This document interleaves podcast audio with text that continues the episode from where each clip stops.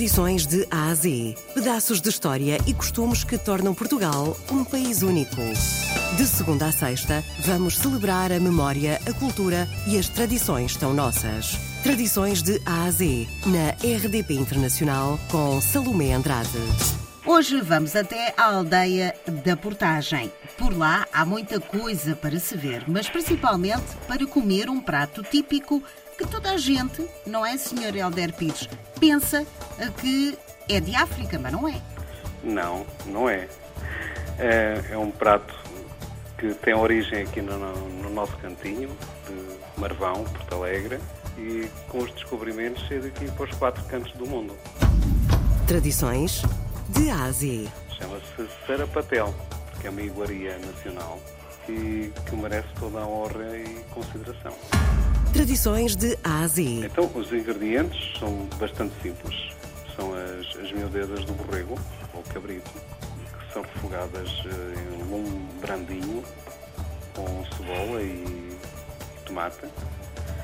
E depois eh, é adicionado alguns, algumas especiarias.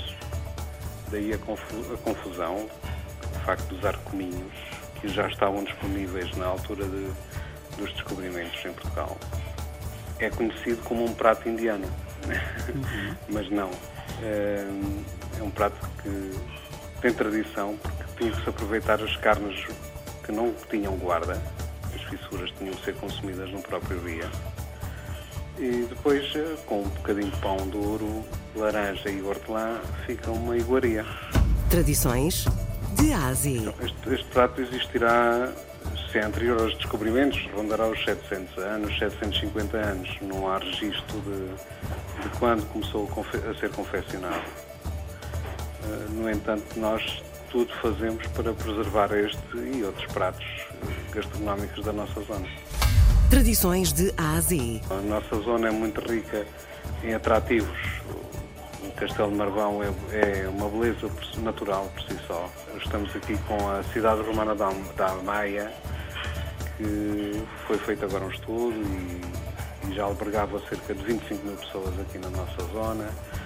Temos uma praia fluvial uh, no rio com água natural. O nosso relevo é bastante fresco, bastante verde. Se tiverem tempo, por favor, venham visitar a nossa zona, que apesar de ser uma aldeia, só pontos de gastronómicos temos nove colegas a trabalhar muito bem. Tradições de Ásia. Todos pensavam que este prato era da Índia, mas afinal de contas é bem português. Existe há mais de 700 anos. Hoje visitamos a aldeia da Portagem e falamos com Helder Pires a propósito da sopa Sarapatel.